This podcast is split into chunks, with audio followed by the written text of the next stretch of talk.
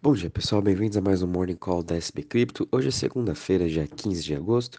Depois de a gente ter passado o final de semana bem tranquilo, não teve muitas volatilidades, o mercado continuando nessa tendência de alta que vem construindo desde a metade do mês de julho. A gente pôde ver também o Global Market Cap de cripto, né? Chegando aí próximo de 1,17 trilhões de market cap. Hoje está com uma queda de 1,74% a 1,16 trilhões, né? O Bitcoin também continuando aí sua alta, tentando ficar acima dessa região dos 24.300, que é uma região importante de resistência. Nas últimas 24 horas, a sua máxima foi de 25.135, agora ele está com uma pequena queda de 1,21%, ainda tentando aí ficar acima desses 24 mil, uh, mil dólares, podendo aí futuramente chegar nos 28 até uma região dos 30 mil nesse curto prazo.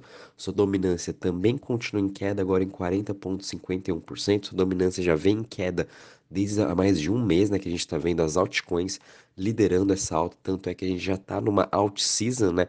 Agora é ver se realmente principalmente o Ethereum vai continuar também subindo, né? O Ethereum agora também caindo 3,62% a 1.918 dólares, de novo, né? Chegando na sua máxima de 24 horas em 2022.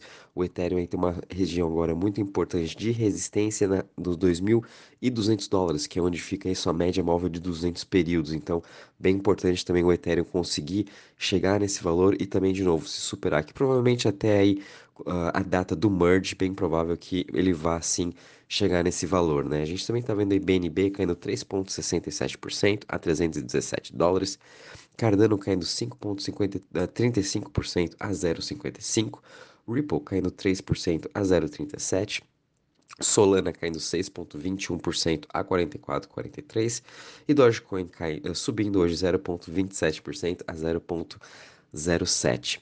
Em relação às maiores altas das, das últimas 24 horas, a gente está vendo aqui Shiba Inu subindo aí 6%, uh, segundo o token Leo também subindo 6,25% a 5,25%, Steppen subindo 2,27% a 1,03% e Dogecoin subindo aí 0,26% a 0,07%. Já quando a gente olha as maiores quedas das últimas 24 horas, a gente está vendo aí Lido DAO caindo 9,80% a 2,66. Lido está bem volátil, né? Ela aí depois de ter subido mais de 300% nos últimos 60 dias. Quando a gente compara no mensal também, já sobe quase mais de 151%. Então nada mais também que normal. A gente vê aí essas realizações de preço, né? Realização de lucro de grandes investidores. E não é só para o Lido, diversas outras criptos que tiveram uma boa corrida esse último mês estão devolvendo um pouco, né? A gente também está vendo Kusama caindo 7,59% a 58,24%, Quant caindo 7,17% a 118 dólares e Theta Network caindo aí 7% a 1,51. Já quando a gente vem aqui para a parte do Crypto Fear Index, estamos aqui parados em 45 pontos. Ontem a gente chegou a bater 47, quase, quase chegando aí no neutro, que é o 50. Mas enfim, o mercado como um todo de cripto ele já vem se recuperando e muito disso é, só, é a aversão ao risco que os investidores estão voltando a olhar para o mercado de cripto, a olhar para as ações mais arriscadas como de tecnologia e começando aí a comprar um pouco, né? A gente sabe que muitos desses grandes investidores também estão underweight, né? Esperando aí talvez mais uma nova queda do mercado, mas aos poucos o mercado aí vai se restabelecendo e vai voltando e a gente também vendo aqui agora com 45 pontos, saindo quase desse mercado de medo que a gente já está aí há mais de praticamente seis meses, né? Uh, olhando agora a parte de DeFi em Total Value Locked, a gente também, hoje o dia já está um pouco meio que estável em queda, né? Nada mais justo também que a parte de DeFi aí, caindo 0,86%. A gente ainda continua com 114 bilhões em Total Value Locked. E olhando aqui em relação às chains, eh, a gente teve uma ótima semana aí praticamente para todas as chains, né? Com muitas delas aí sendo das Layer 2, com grande destaque. Avalanche também. E hoje a gente está vendo aí uma pequena queda, né? Em, to em todas as principais chains, com exceção aqui do Matic, que está subindo hoje 3%. E a gente vê o Matic conquistando a quinta posição em Total Value Locked, superando Solana, né? E Solana agora ficou como sétimo, até o Optimus superou a Solana em Total Value Locked. E quem sabe ainda no curto prazo, Arbitrum, que agora teve o seu upgrade do Arbitrum Nova, a gente pode ver sim uma migração de, de capital saindo do Optimus, entrando no Arbitrum e quem sabe a Arbitrum também superando a Solana em TVL. Porém, a gente continua vendo aqui Ethereum dominando esse market share com 65,64%, seguido aí de BSC, Tron, Avalanche. Uh, de novo, né? As Layer 2 continuam aí tendo a sua própria briga, querendo dominar esse espaço de DeFi e eles estão conseguindo. Né? A gente tem Magic, Optimus e Arbitrum das Layer 2 aí entre as top 10. Então fiquem de olho ainda nas Layer 2, principalmente no Magic, que em breve eles vão estar fazendo um grande anúncio em relação ao mercado de Web3 mais finanças. Bom, pessoal, esse final de semana aí foi bem tranquilo, não tivemos muitas novidades também em relação à parte de notícias, né?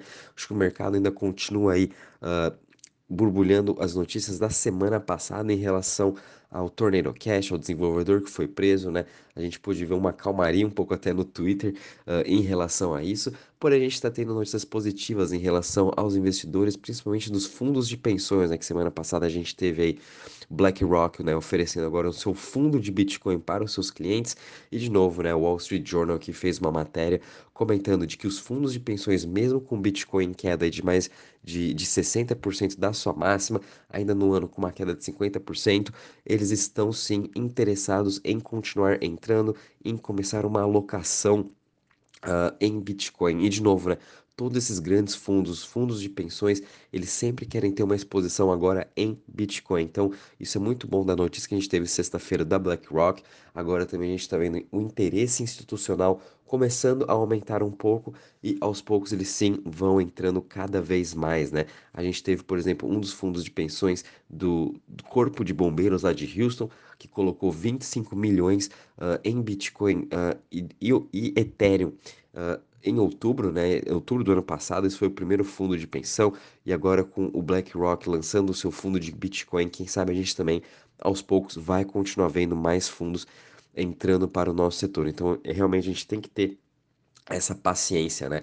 Uh, também falando aqui de, dos fundos, né, os hedge funds, a gente teve aqui o do, um do Steve Cohen, do Point 72, ele já tinha um fundo específico aí em cripto, tanto é que ele era um dos grandes investidores do Tesos, e agora ele está aí abrindo mais um outro fundo, só que esse vai ser específico para fazer trades de cripto e derivativos, né? Então ele vai estar operando futuros, operando opções e tendo uma alocação aí provavelmente em Bitcoin, Ethereum, né? O foco dele maior vai ser nessa questão de trade. Então, além desses fundos que a gente está vendo ótimas notícias, né, de fazendo investimentos nos projetos, a gente também está tendo outros fundos que vêm aí para um pouco especular no mercado e é mais do que normal, né? Então, mas mesmo assim a gente tá, continua vendo essa adesão institucional cada vez maior.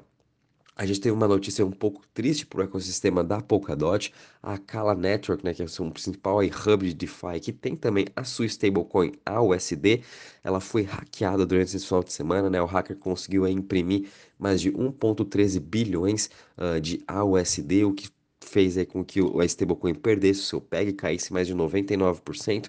Uh, a comunicação vem sendo boa até da, do grupo da Akala e da Polkadot no Twitter, né? Mas mesmo assim, uh, isso aqui é péssimo para o mercado das stablecoins. A gente vem falando também em que a gente precisa dessas algoritmos, dessas decentralized stablecoins, porém a gente também precisa dessas decentralized stablecoins com segurança, né? É, que realmente o hacker seja muito mais difícil para ele conseguir aí estar tá imprimindo, achar algum erro, né? no algoritmo, enfim, para não conseguir imprimir mais de mais dólares do que, do que o necessário ou do que não tem garantia, né? A Kala também, essa, essa stablecoin já teve problemas no passado em que eles tiveram que interromper o contrato para uh, ah, refazer, enfim. E de novo aí o hacker conseguiu uh, hackear o seu protocolo. Isso aqui até que não afetou muito assim o seu ecossistema, porque também a USD é uma stablecoin de pouco market cap, né? A sua dominância não é muito grande. Porém, a gente sabe que a gente está precisando sim de mais stablecoins. A gente teve o lançamento aí da USK, que é a stablecoin da Kujira, para o ecossistema do Cosmos, né? Então a gente está vendo cada um agora seus ecossistemas lançando a sua própria stablecoin, algum projeto aí também lançando. A gente vai ter em breve a Aave lançando a Go.